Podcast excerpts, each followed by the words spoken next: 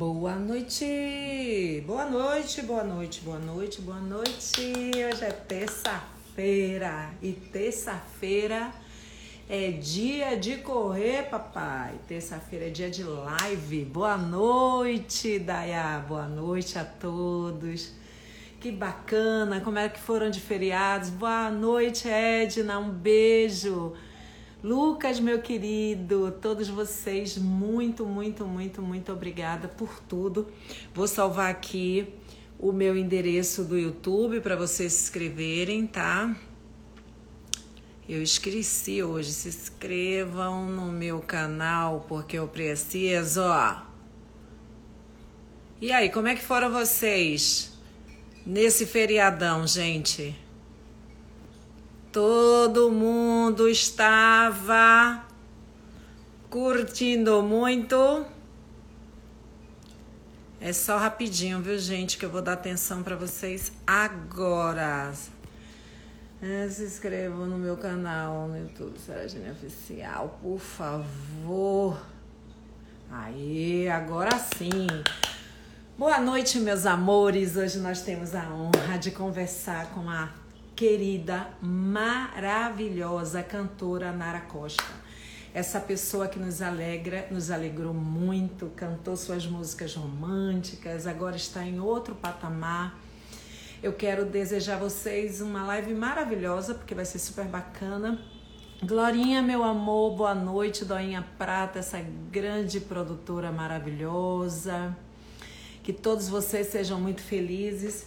Como vocês sabem, terça, quarta, quinta e sexta nós temos lives. A gente fica aqui batendo esse papo gostoso e tra trazendo histórias maravilhosas de pessoas fantásticas que contam como foi que começou sua carreira, como, como, foi, como foram as dificuldades delas, porque é barril, é ralação, não é verdade? Olá, Sérgio, Thales, minha mãe, um beijo, minha mãe guerreira. Minha mãe guerreira que fica em casa sozinha ali, ó, não aglomera, não é não? Minha mãe, boa noite, minha mãe. Pois é, galera. Eu queria dizer para vocês que todas as lives, né, o Lucas Spinelli criou um podcast, olha que chique, anchoa.fm barra Sarajane Oficial. Está lá, Spotify, em todas as plataformas para vocês ouvirem todas as nossas lives que nós já fizemos aqui, que foram lives maravilhosas, grandiosas histórias. E eu convido vocês também, às 20 horas nós vamos falar sobre a Sala de Campari, esse grande artista nacional e internacional que vai estar aqui com a gente. Mas eu queria falar de vocês, dos nossos apoiadores. Nós temos a CTO, uma clínica de odontologia maravilhosa em Lauro de Freitas. Me mandou essa caneca com o nome da live, certo? E também mandar um abraço para Ricardo e Amanda da AIR Design, que faz os nossos cartes maravilhosos para que a gente possa estar publicando aqui nas redes sociais. Eu queria que vocês mandassem uns aviãozinhos para as pessoas, para que elas pudessem ser convidadas. Ai meu Deus, me ensinaram como é que eu faço esse negócio aqui. É, disseram que tem um negócio aqui para ver as, aqui as perguntas dos seus pronto agora já sei as perguntas como é que são. Estou aprendendo né gente? Mas enfim hoje nós temos essa grande estrela maravilhosa que hoje ela virou Nara a serva de Deus Quero que vocês recebam ela com muito amor, com muito carinho e respeito, como sempre vocês maravilhosos recebem todos os nossos convidados. E manda aviãozinho para a galera para que eles venham até a gente para ouvir essa, essa mulher fantástica, guerreira, falar com a gente aqui. Narinha, vou chamar você agora. Que alegria, gente. Nara é maravilhosa. Essa mulher guerreira, fantástica. Oh. Olá, Sara. Oh, minha linda, melhor agora com a presença dessa galera bonita de você aqui com sua, ah. com sua, sua energia positiva, fantástica, trazendo pra gente. Prazer todo meu, minha linda. Muito feliz de você ter é, é, a Jo, minha prima, Eu disse para ela, disse, Jô, eu quero falar com Nara, eu tô entrevistando tanta gente bacana, a Narinha tem que estar. Nara. Jô é um amor, Jô é um amor, um amor, um amor, minha amigona. É, maravilhosa. Nara, você é uma mulher que nasceu em Salvador e, você criou, se criou em Candeias. Aos 13 anos ah. você começou a cantar, mas você passou por vários lugares. Passou pela escola de Didá, né? Você estava lá na Didá, você, você dançou, você viajou o Brasil inteiro com a dança.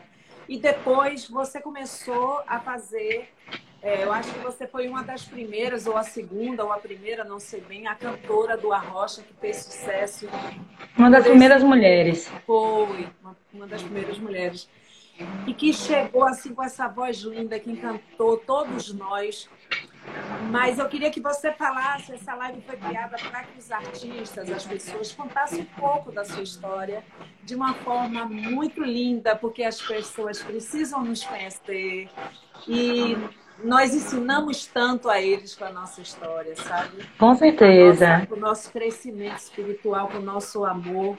Eu queria que você falasse um pouco da sua história, do seu começo. Amém.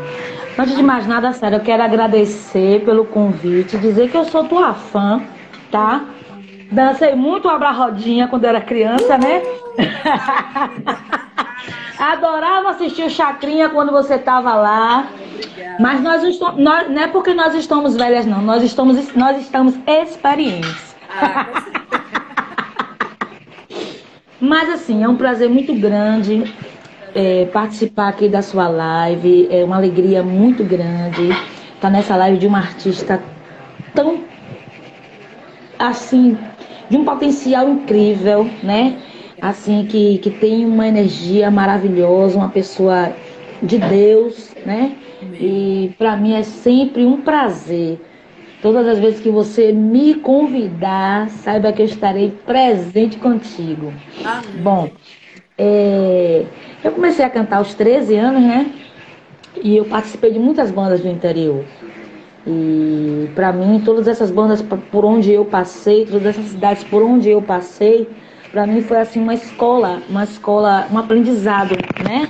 Uma experiência de vida que eu adquiri para a música, né? Em relação ao que eu fazia na época. E somou muito no meu crescimento como pessoa e como profissional.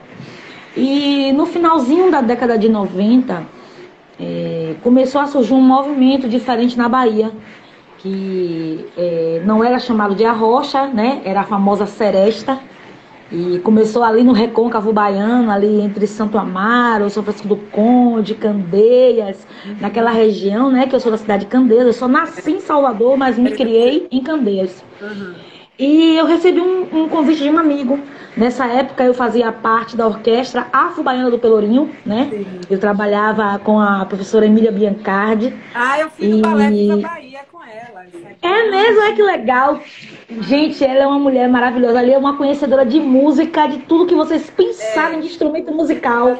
Sim. É Emília Biancardi. Cultura é Emília Biancardi. É verdade. E ali eu conheci muita gente boa. E até que um amigo me convidou para entrar nessa, nesse movimento novo que estava surgindo na Bahia. Até então só existia uma banda que era a banda Asas Livres. E, e aí eu pesei, né, no início, que eu não queria, porque eu gostava de cantar MPB, né? Eu, eu fazia barzinho, além de estar na orquestra, eu fazia barzinho, então eu gostava daquilo que eu fazia. Aí eu disse a ele assim, nada, eu vou fazer um negócio de música brega, não quero cantar esse negócio de música brega, não. Eu gosto de cantar Roberto Carlos, Elis Regina, eu gosto de cantar o, o pessoal da, né? E aí, minha irmã, eu aceitei esse convite e em 15 dias montamos um repertório e eu levei 16 anos no mundo do Arrocha. Aí, nesses 16 anos, eu fui é, reconhecida como rainha do Arrocha no início, né, onde todos os lugares que eu passava, os locutores me apresentavam assim. Não que eu tenha me intitulado como, mas me intitularam como a rainha. E teve toda aquela agonia, né? Você lembra? Da Nira é, com a Nara, aquela agonia toda. Isso, aquela agonia toda. A Nira é uma, era uma pessoa maravilhosa que hoje já está na casa do papai, Amém. né? Deixou muitas saudades. Uma excelente profissional também. E E foram 16 anos, onde eu conheci muita gente boa, onde eu fiz muitas amizades, onde assim Deus me apresentou a pessoas de coração gigantes, de pessoas assim de energia maravilhosa, onde eu conheci muito artista que eu era fã, como você, né? Na época é, tive a oportunidade de conhecer e foram 16 anos, né? Eu tenho 30 anos de música, de Arrocha foram desses 30 anos foram 16 do Arrocha. E quando foi em 2012, eu me converti, né? Em Calma, 2015. Que eu vou chegar lá. então eu vamos lá. tudo, eu quero saber. oh, quero então vou beber até uma água agora, oh, para frear. Água. Prima Jô tá aqui. Oh, Jô te amo, Jô te amo. Oh, Sara, você pensa assim numa pessoa que, que assim, Deus me deu na minha vida, não só como uma amiga, mas como uma irmã que não saiu da barriga da minha mãe. A Jo é uma pessoa assim que é uma amiga de alma, sabe? Eu, eu tenho assim um amor especial pela Jo, ela sabe disso. Desde a época que eu cantava lá no Originale, né? Que ela tinha um bar na é, época, lembra? E ela é uma mulher guerreira, ela é uma pessoa assim palpa toda obra, né? E quando ela ama, ela ama mesmo. Isso. E assim, o amor dela pela arte é. Ela é maravilhosa. É grande demais. É, é. Ela é. Te amo, olha, Jô. Olha só, é, Erlon está perguntando o seguinte, Nara, você acha que os grupos de arrocha foi determinante na extinção de várias bandas da Bahia? Bom, eu não acho que foi determinante em, em, em, na extinção de algumas bandas. Eu acho que tudo tem um processo. Né? Os anos vão passando. A Sara teve o processo, teve o período que ela teve o boom, teve o momento que ela teve o boom, né? E hoje a Sara colhe os louros daquele boom, né? A Nara teve o período que ela teve o boom, né? Então, assim, é, depois fica estável e depois a gente vai para o caminho do se recolher um pouquinho, né? A gente trabalha tanto, a gente dá música, o povo pensa que a gente dá música, não trabalha não, né? Mas a gente trabalha muito. Então, assim, é, eu não vejo que as bandas de arrocha causou extinção de algumas bandas. Eu acho que é porque na época, o que estava fazendo sucesso, que trazia público na época, era o arrocha né? Era uma novidade para as pessoas. Era, era, era assim, poxa, tá pintando, vamos ver o que é que é, vamos ver, vamos ver como é que vai ser. E na época, os melhores empresários da Bahia queriam abraçar o Arrocha. E foi o que aconteceu, né? O Arrocha foi o maior público que teve no Parque de Exposição, mais de 100 mil pessoas naquele Parque de Exposição. Então, assim, eu não vejo que o Arrocha causou é, a extinção de, de bandas na época. Eu vejo que foi um boom que aconteceu como muitos movimentos que aconteceram na Bahia, como o samba reggae quando veio, quando chegou, né? Aquele boom, aquela explosão. Quando a Xé Music também estourou, foi aquela explosão. Quando o pagode baiano começou, foi aquela explosão. E assim vai ser, sempre vai ter novidade. Sempre vão aparecer coisas novas, sempre vão aparecer cantores novos, sempre vão aparecer novos talentos, né? E as pessoas sempre vão ter curiosidade de conhecer, de aproveitar, de virar fã, né? É. E, e, eu não vejo bem que foi assim extinção de outras bandas, não. Eu acho que foi o momento. É isso mesmo. Eu também acho. Mas enfim, tá respondido, viu, Erla, a sua pergunta. Então, veja bem. Jô, todo mundo que estiver aí, Doinha Prata, essa grande produtora maravilhosa, minha comadre, chegou. É, vocês, eu quero que vocês façam perguntas bacanas. Eu sei que vocês são super carinhosos. É, Narinha, você vem cantando, você estoura, e no momento no momento que, por exemplo, eu lembro que antes de vir Marília, quer dizer, eram compositoras que estavam lá fazendo música. Eu não vou mentir, eu falei assim, poxa, Nara vai estourar no Brasil inteiro, Nara vai ser a porra, vai ser fogo e tal. Aí Nara para. Nara parou e como foi? Como foi essa parada, Nara, do não canto mais a rocha? Como foi? Como foi que isso aconteceu? Como foi aquele momento? É, eu, eu larguei o arrocha no auge do, do, do, do sucesso. É, eu larguei a, a, a, o movimento numa época. As pessoas às vezes me perguntam assim: ah, é, ela estava caindo no ostracismo, ela estava sem trabalhar. Não, a minha agenda estava movimentada, estava tudo bem mas eu estava só. O meu emocional não estava bem. Eu passei por uma depressão e quem tem, quem já teve, já passou por um momento depressivo, sabe o quanto é, é, é, é doloroso, quanto é sofrido, né? E naquela época eu estava rodeada de pessoas, mas eu estava só, né? Eu, eu, eu tinha a mídia toda, mas eu estava só. Eu tinha dinheiro, mas eu estava só. Eu tinha a melhor casa, mas eu estava só. Eu tinha o melhor carro, mas eu estava só. E não, não, não teve amor humano, não teve amor de homem, não teve amor de, de ninguém que conseguisse me trazer a, aquilo que, que eu precisava preencher o meu espírito e a minha alma. E eu, eu tive uma depressão a partir do momento que eu descobri que o homem era o que eu era o homem mais perfeito da minha vida, tinha me traído com todas as mulheres que andavam dentro da minha casa, que era o meu, meu, meu marido na época. Que ele já faleceu, né? Ele tem sete anos que foi assassinado. E eu tive essa depressão. E quando eu comecei a, a, não conseguir completar a agenda, a Jo tá aí, que não me deixa mentir, a Jo participou de todos esses momentos da minha vida, que ela era minha produtora, além de ser minha amiga, ela era minha produtora na época. E eu passei por um momento muito assim complicado, porque todas as músicas que eu cantava me remetiam ao processo que eu estava passando. Porque o arrocha quer queira quer não é dor de corno, é, né? A traição é. é. a dor de cotovelo, é. porque vai me pagar, porque eu vou fazer, porque ele me traiu, porque vou arrumar mala, porque é, era sempre esse tema, né? que trazia as canções. E ali eu não conseguia, eu não conseguia completar os shows, eu não, não conseguia é, é, dar o suporte devido à minha casa, emocionalmente falando. Eu via vultos, eu não dormia.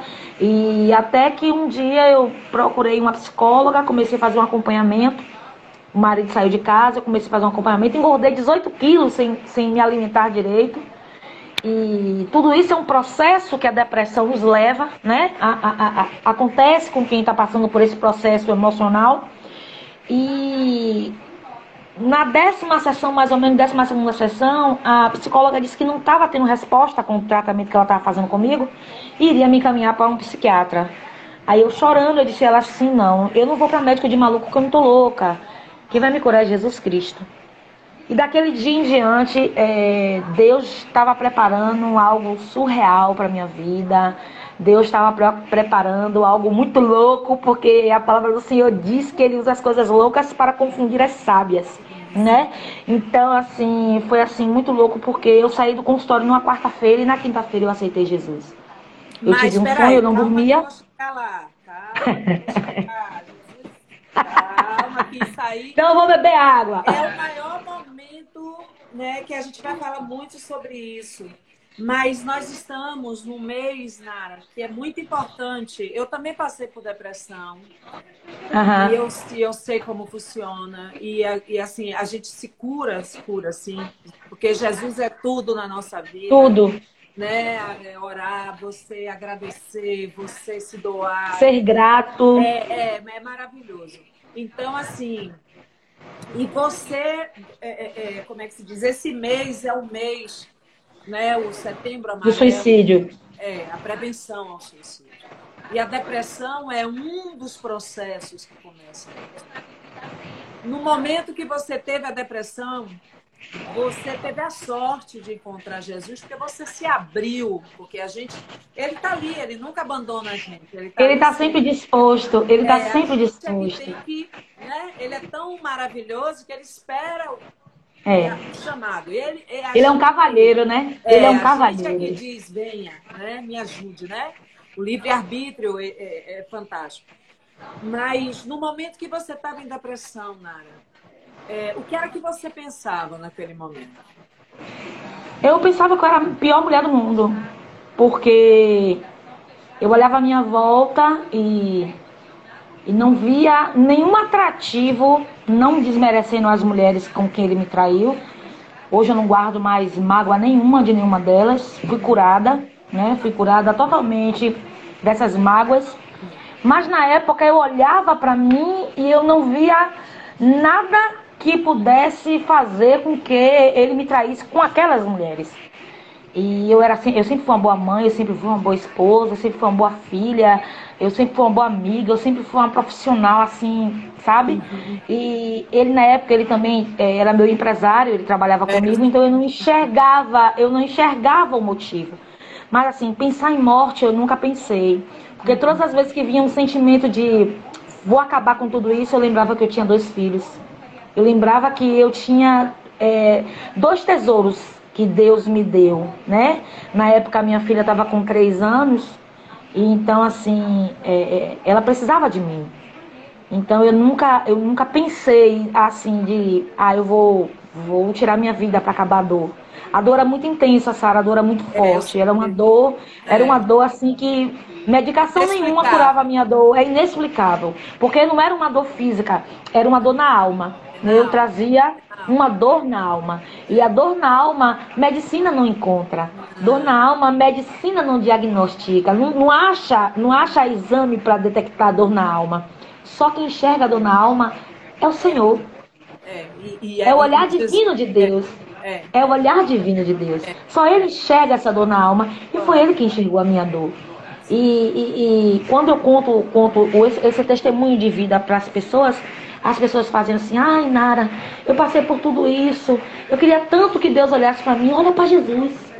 Porque a palavra do Senhor diz que o alvo é Ele. Eu não posso deixar com que o meu problema tome conta de mim. Né? Eu preciso deixar que o Senhor tome conta do meu problema. E naquela, naquela época foi isso que eu fiz. Eu, eu era uma quarta-feira e eu não dormia direito. E nesse dia o Senhor preparou a noite de sono para mim. Eu cheguei em casa e eu tive um sonho, sonhei que eu estava num lugar que era, um, era uma igreja. Eram quatro paredes brancas e ali eu chorava muito, eu clamava muito e perguntava muito a Deus porque eu estava passando pelaquela situação.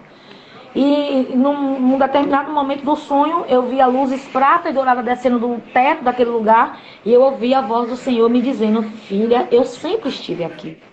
É o livre-arbítrio, é você saber escolher o que caminho você quer seguir. Se eu queria continuar sofrendo ou se eu queria buscar a cura da minha dor. E eu decidi buscar a cura da minha dor. E a cura mas, da minha dor estava em, em, Jesus. Mas me diga uma coisa. É... Alguém te levou, alguém pegou na sua mão e disse: Não. Comigo? Não. Você não. escolheu um lugar, você disse, eu quero ir nesse lugar. Não. É eu acordei, eu acordei no outro dia, não tinha, não tinha evento de trabalho naquele dia, era uma quinta-feira. E aí eu, no final do dia, eu peguei meu carro, já de noitinha, deixei a minha filha com a babá e disse assim a Deus, no portão do meu condomínio. Eu disse assim a Deus, Senhor, agora eu e o Senhor, aonde o Senhor me levar, a partir deste portão, eu vou. E dali eu comecei a descer sentido centro de Lauro de Freitas. Eu morava ali em Ipitanga e eu comecei a descer sentido centro de Lauro de Freitas. E num determinado caminho a voz que me falou no sonho que estava comigo fez para aí. E aí eu parei o meu carro e olhei para o lado direito, estava escrito Assembleia de Deus, Nação Eleita. E ali eu prendi o meu cabelo, na época eu tinha um mega ré loiro, prendi o meu cabelo, botei um óculos escuro no rosto e entrei na igreja. E sentei no fundinho da igreja. E ali a pastora que estava pregando naquela noite estava pregando a passagem de Mateus 11, que diz assim: Vinde a mim, todos que estáis cansados e oprimidos, e eu vos aliviarei. É. Tomai sobre vós o meu jugo e aprendei de mim, que sou manso e humilde de, co de coração, e encontrareis descanso para a vossa alma. Era o que eu precisava. Ouve. E no final ele diz: Pois o meu jugo é suave e o meu fardo é leve. E ali, quando acabou aquela ministração, quando a pastora fazer o apelo, você que ainda não conheceu Jesus, eu já estava na frente do altar. E ali eu aceitei Jesus. Em 2012, eu aceitei Jesus como meu único e exclusivo salvador da minha vida e fui curada. Não precisei tomar remédio para antidepressivo, não precisei tomar remédio para dormir, não precisei fazer nenhum tipo de tratamento para depressão, porque o Senhor verdadeiramente me curou. Sim, acredito, acredito. Me diga uma coisa, quando você recebeu o chamado, você foi, porque é um chamado, na verdade, né? e você foi até aquele local que era Podia, podia ter sido outra igreja, mas foi aquele. Porque se você foi, era aquele era o lugar certo. A gente pensa que às vezes é a gente, mas é tudo, tudo Não. Tá escrito, né? Tá tudo. O Senhor direciona tudo. É, tá tudo pronto. Quando você sai da igreja, você fala, não quero mais essa, esse mundo aqui. Isso aqui. Não. Como é que foi? Foi um trabalhar de Deus, na verdade, né? Porque, assim, na minha mente, era o meu trabalho e o Senhor não iria se aborrecer comigo por eu trabalhar com a música secular, né? E, e, e, eu queria, era o meu trabalho, era o que eu gostava de fazer, era o que sustentava a minha casa, era o que mantinha os meus filhos. Então, assim, eu continuei trabalhando até que um determinado momento do, da, da minha, do, do, trabalhar de Deus na minha vida, eu fui discipulada, comecei a ler a Bíblia, e aí eu me deparei com Conhecereis a verdade, a verdade vos libertará. E aquilo bateu como uma flecha no meu coração. Né? E depois eu começando, eu lendo, lendo a Bíblia e sempre vindo com, com textos e versículos que vinha de encontro àquilo que eu achava, os meus achismos. A palavra do Senhor também diz que a gente não pode adorar dois senhores, ou eu vou adorar Deus ou eu vou adorar Mamon. E eu decidi adorar o Senhor. E em 2015, eu larguei tudo, larguei o arrocha para servir ao Senhor. Né? De 2012, você... de 2012 a 2015, eu continuei cumprindo a agenda. Até, até eu entender que aquele lugar não me pertencia mais, eu já estava ali para cumprir tabela, eu já estava ali verdadeiramente porque eu, eu, tinha que cumprir agenda e eu comecei a ver coisas no, no, no, no meio do povo, o Senhor começou a me abrir o olhar espiritual e aí aquilo foi me incomodando. Sara, a coisa foi tão séria que eu chegava em casa, eu tinha uma bucha no meu banheiro. E eu chegava em casa com tanto nojo de mim que eu tomava banho com essa. Lembra aquela bucha de interior? Sim, Aquela a, bucha? A de, de, que a gente tira do pé. Isso, que a gente descasca bucha, ela. Sim. sim. eu tinha uma bucha parecida com aquela. Eu, eu, já, eu cheguei ao ponto de vomitar com nojo de mim, pedindo perdão a Deus. E quando foi em 2014, eu chamei o empresário e disse a ele que eu não queria mais a Jotaí de prova. Me chamaram de maluca, disseram que eu tava doida e que eu tava fazendo a pior besteira da minha vida e que não sei o que, e que não sei o que. Quando foi em 22 de junho de 2015, foi meu último show. E no outro dia, as emissoras de televisão da Bahia botaram uma matéria onde estava só o meu olhar, dizendo assim: descubra quem é essa cantora que está com depressão. Minha amiga, eu vou lhe ajudar. E não sei o que, não sei o que. E meu telefone não parou mais. Foram seis meses o meu telefone. Eu precisei até de trocar um outro número que eu tinha, porque eu não tive paz. Não tive paz. E, e essa paz eu só encontrei convivendo com Jesus. E é o que eu trago comigo, é a paz que excede todo entendimento, que é a paz de Cristo. É verdade. São, porque, na verdade, são muitos testes, né? São muitos testes. E, assim, só, só a gente que, que tem um entendimento, a gente aqui sabe, porque começa a tirar todas as pessoas que não tem nada a ver. E as pessoas ficam sem entender. Ele vai tirando, sai limpando, sai limpando. Comigo ele limpou tudo, Sara. Limpou é... dinheiro, limpou carro, limpou casa, limpou tudo. O Senhor me deixou verdadeiramente no pó. É isso. E como você sobreviveu a esses testes? Como foi? Por exemplo, como foi que a sua família recebeu tudo isso? Os filhos? É, eu falo porque, assim, os fãs são as nossas, né? Eles são nossos fãs. Muitos amam a gente, outros até deixam de ver a gente de falar porque fica chateado, porque a gente saiu daquela história. Mas como você foi recebida pela, pelos seus filhos, pela família? Como você sobreviveu? Meus filhos, meus, para pagar conta, essas coisas. Meus filhos, eles, eles no início da depressão, é, o meu filho mais velho, o Eduardo, ele sofreu junto comigo, né? É, é ele me me segurou muito. Ali foi minha, meu, meus pés e minhas mãos na época. Até hoje meu filho é meus pés e minhas mãos. E a pequenininha não tinha muita noção, né? Ou, ou, depois de um certo tempo que eu deixei a música, que ela veio entender que ela era filha de uma cantora onde todo mundo conhecia quando ela começou a ir para a escola e que todo mundo sabia que ela era filha de Nara Costa, porque ela entendeu o, grau é, é, é, do que eu tinha deixado, né? Do que eu tinha aberto mão. Mas assim, nesses cinco anos, se eu disser a você que foi fácil, eu vou estar tá mentindo, eu vou estar eu vou tá sendo hipócrita de dizer que foi fácil, porque não foi. Porque você abrir mão de tudo que você almeja, você abrir mão de tudo que você trabalhou durante muito tempo da tua vida, você abrir mão de uma carreira, você abrir mão de um trabalho. Você iniciou falando da Maria Mendonça, de não sei quem. E quando teve uma festa grande aqui no Etno, no Etno se, não me, se não me engano, teve uma reunião com os grandes empresários que estavam envolvidos com essa festa.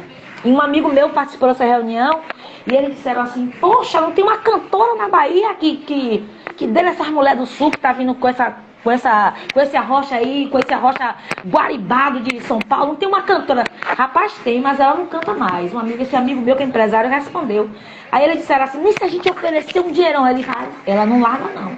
Ela se converteu e ela não abre mão da vida dela com Jesus por nada. Ela abriu mão verdadeiramente de tudo. Então, se eu disser a você que foi fácil, não foi. Né? Você olhar para seu filho, seu filho precisando de uma coisa, sua filha precisando de outra, você precisando de outra. Eu cheguei ao ponto de Deus tirar todas as roupas do meu closet, Deus tirar todos os meus sapatos, que eu tinha mais de 50 pares de sapatos. Deus tirar tudo, tudo. E dizer a mim assim: eu vou prover.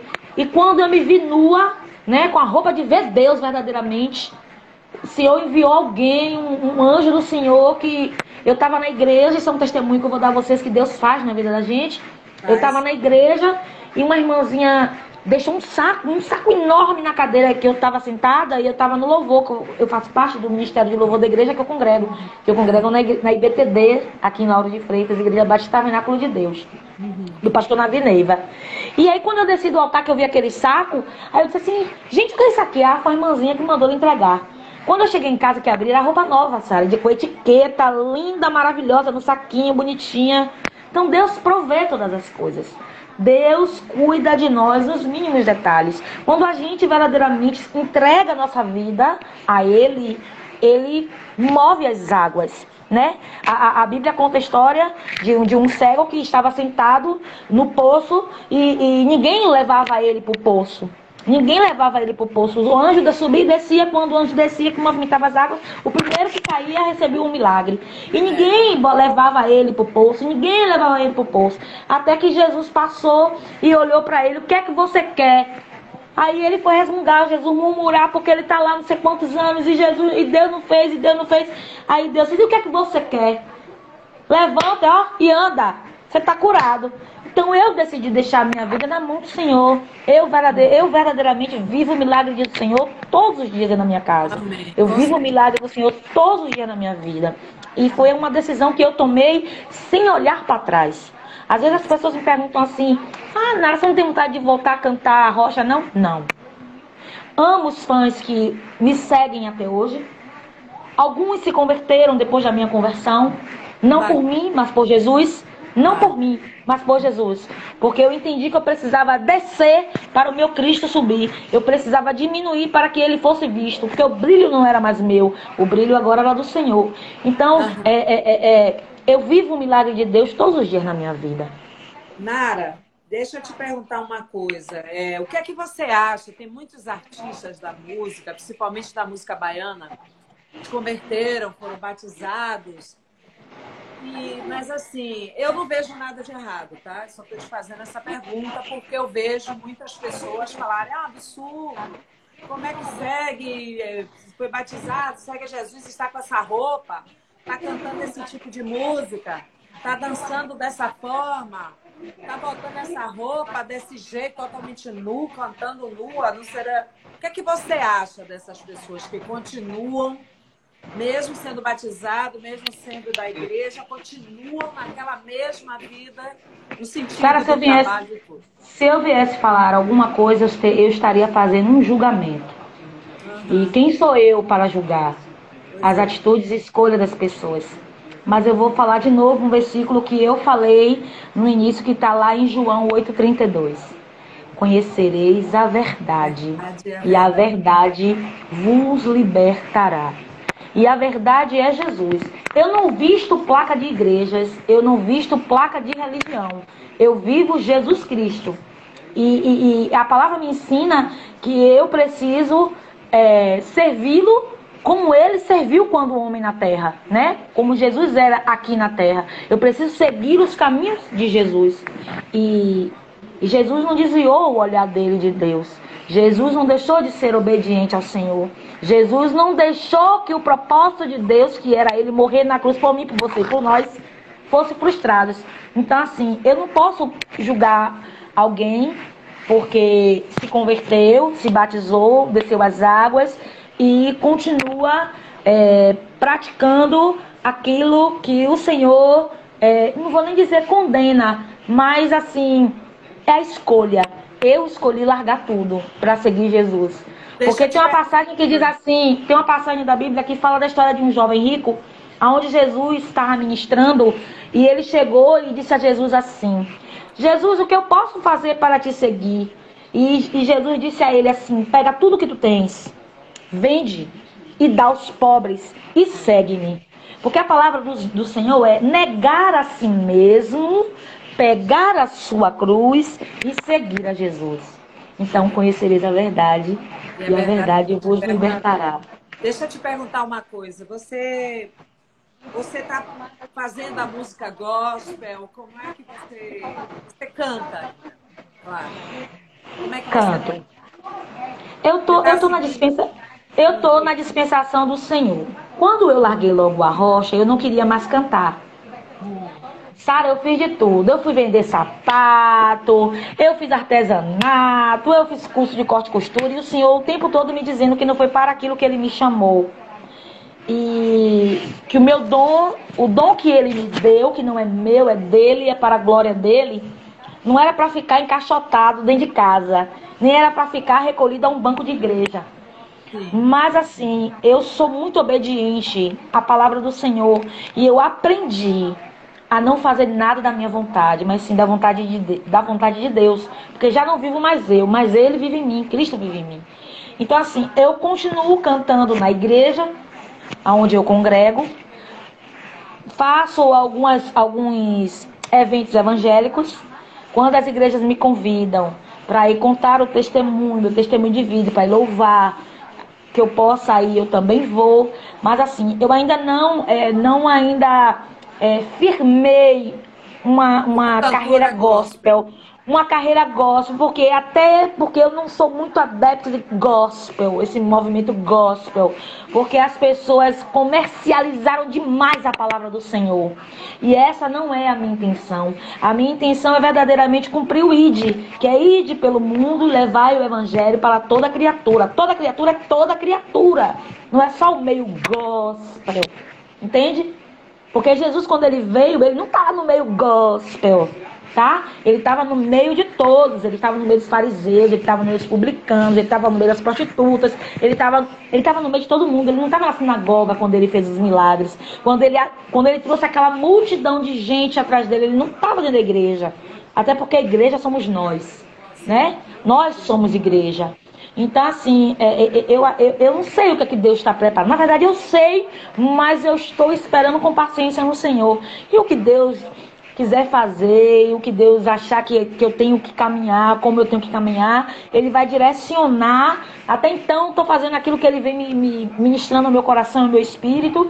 De vez em quando eu largo uns coverzinhos no, nas minhas redes sociais para ministrar né? A vida de pessoas que às vezes tem pessoas que vocês nem sabem, gente, que estão ali no, nas redes sociais, estão depressivos, sabe? Estão pensando em suicídio, estão assim perdidos na vida emocional, estão com as, as famílias destruídas, estão desempregados, muitos estão a ponto de cometer loucuras na vida. E, e eu acho que essa é a ferramenta que Deus me deu, é falar do amor dele por nós.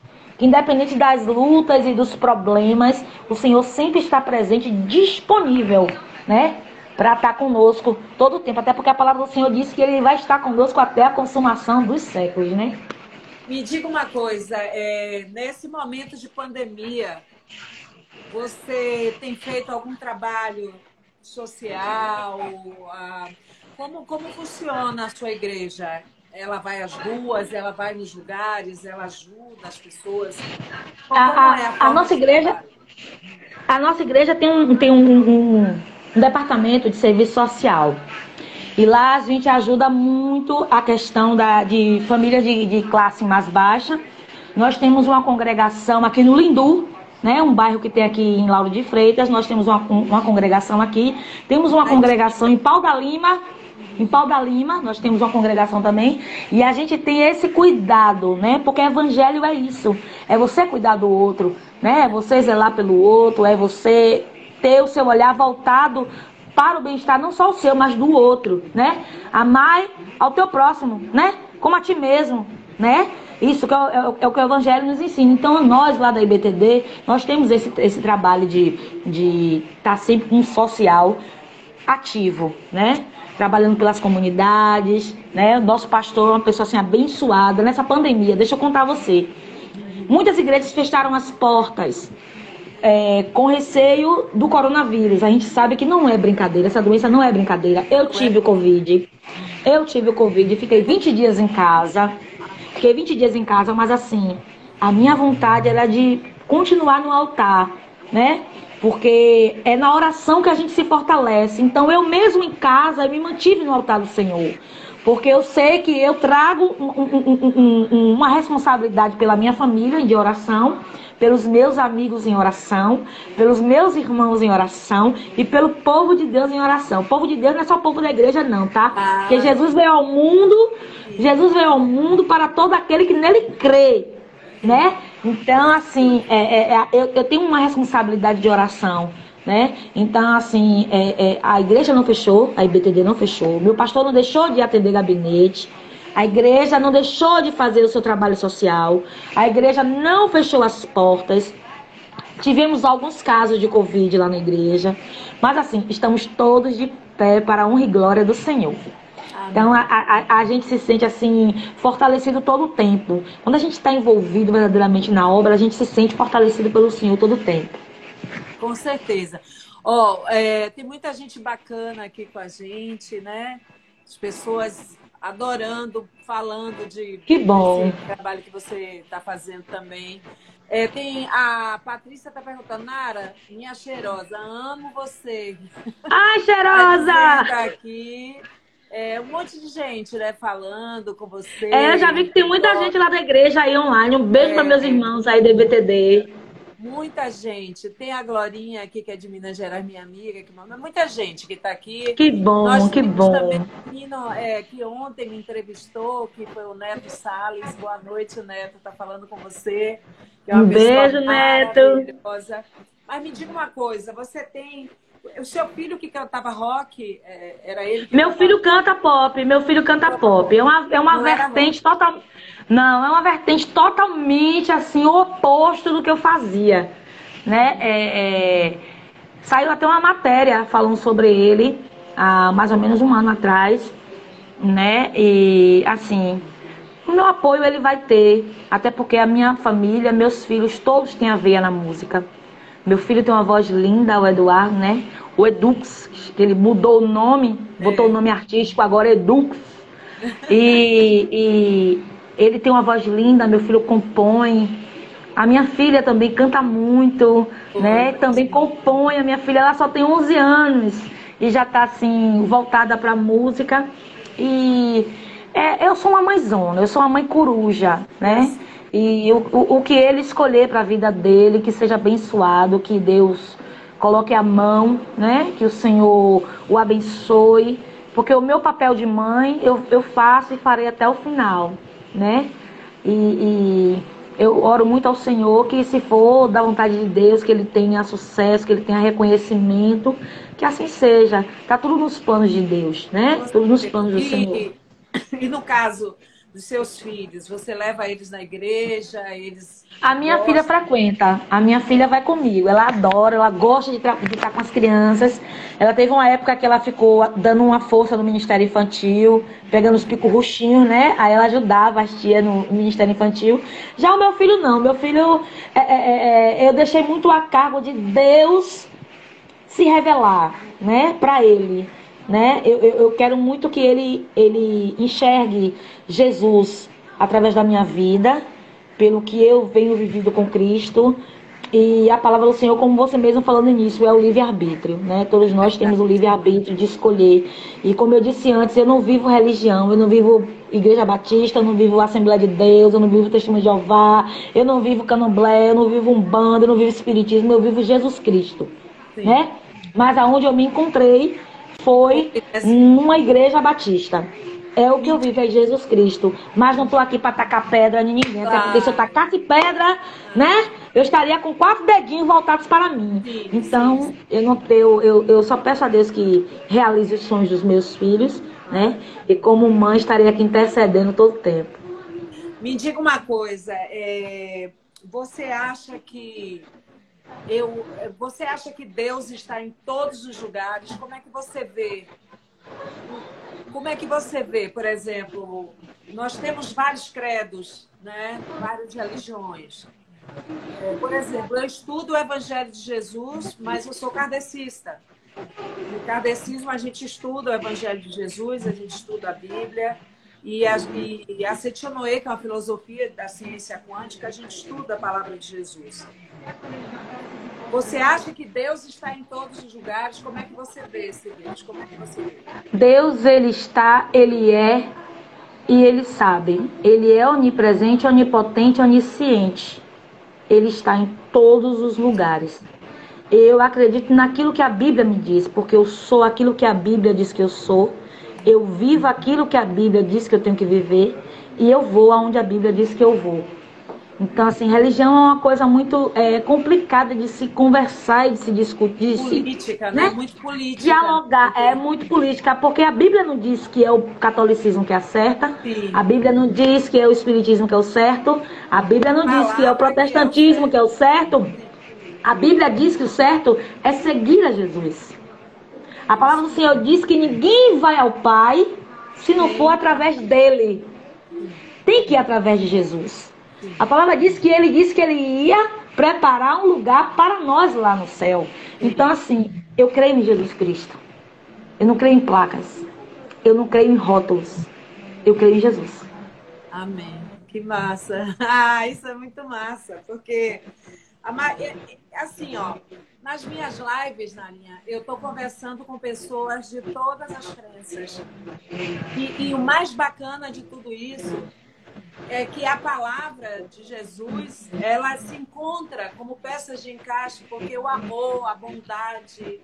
A porque Jesus é amor, né? De apoiar o outro. É, de, de, de, sabe? E a gente vê a cada dia de que o ser humano ele está se dando a chance de poder aprender. Sim. Uma coisa tão simples, né? Porque Jesus é tão simples que às Sim. vezes as pessoas acham que está tão distante né? Que é tão longe, ai, que sou eu, ai, né?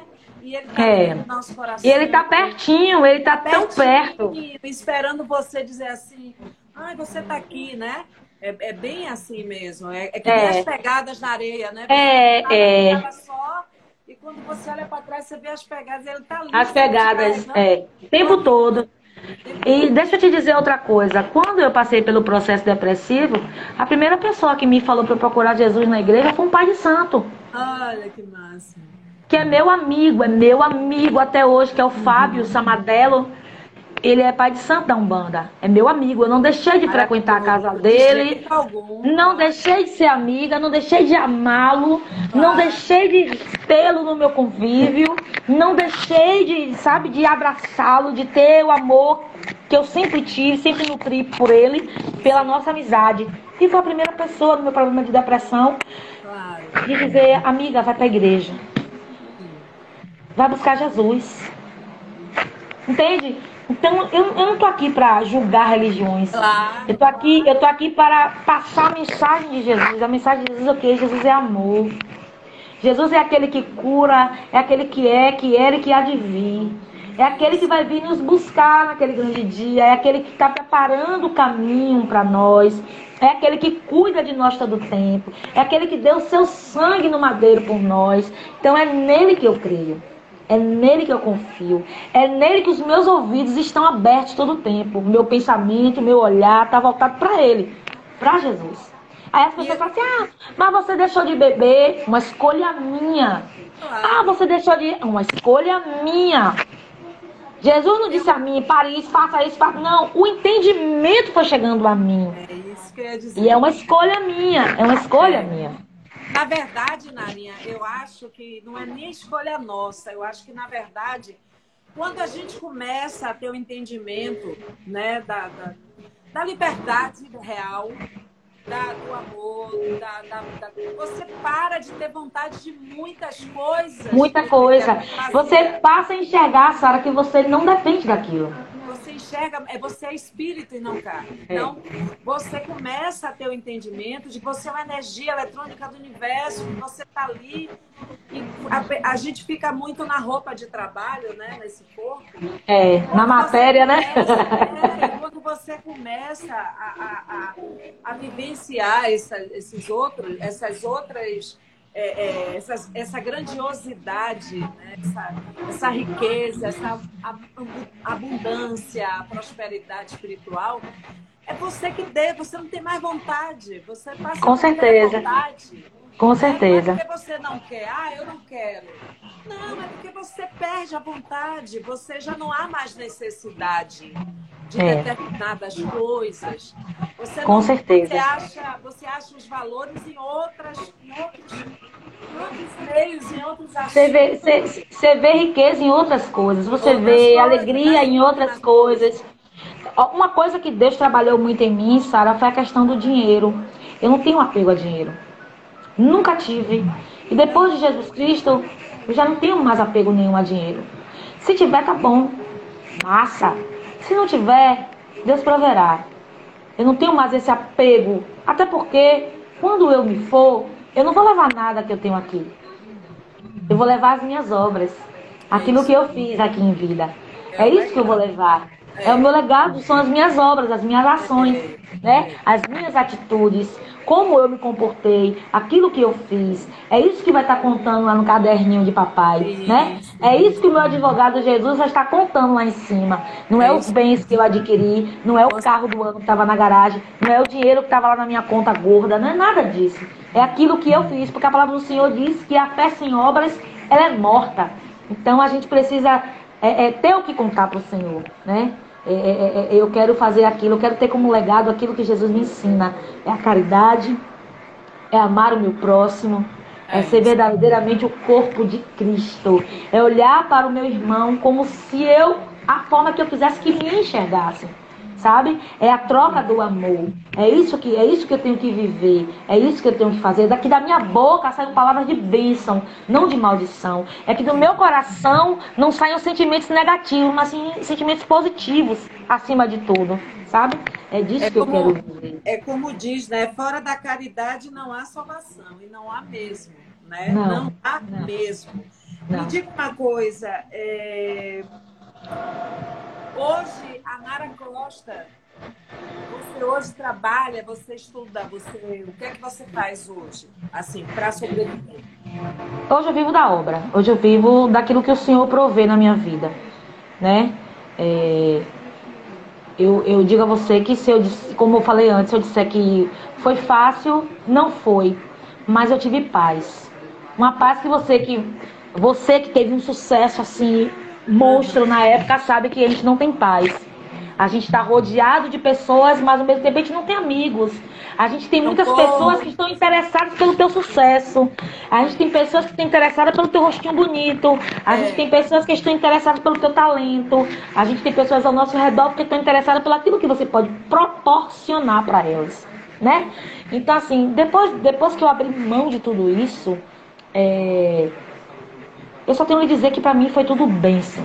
Mesmo com todas a, toda a escassez que eu passei, com todas as privações que eu passei, com as noites em claro que eu passei, com as lutas que eu passei, mas eu faria tudo novamente para ter Jesus.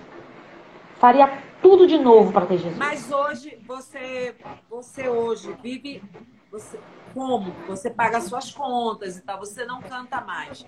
Você não. trabalha. Não, eu, eu, eu, eu, não trabalho, eu vivo da obra do, do, Senhor. Eu vivo, como eu disse, eu vivo daquilo que o Senhor provê na minha vida. Né?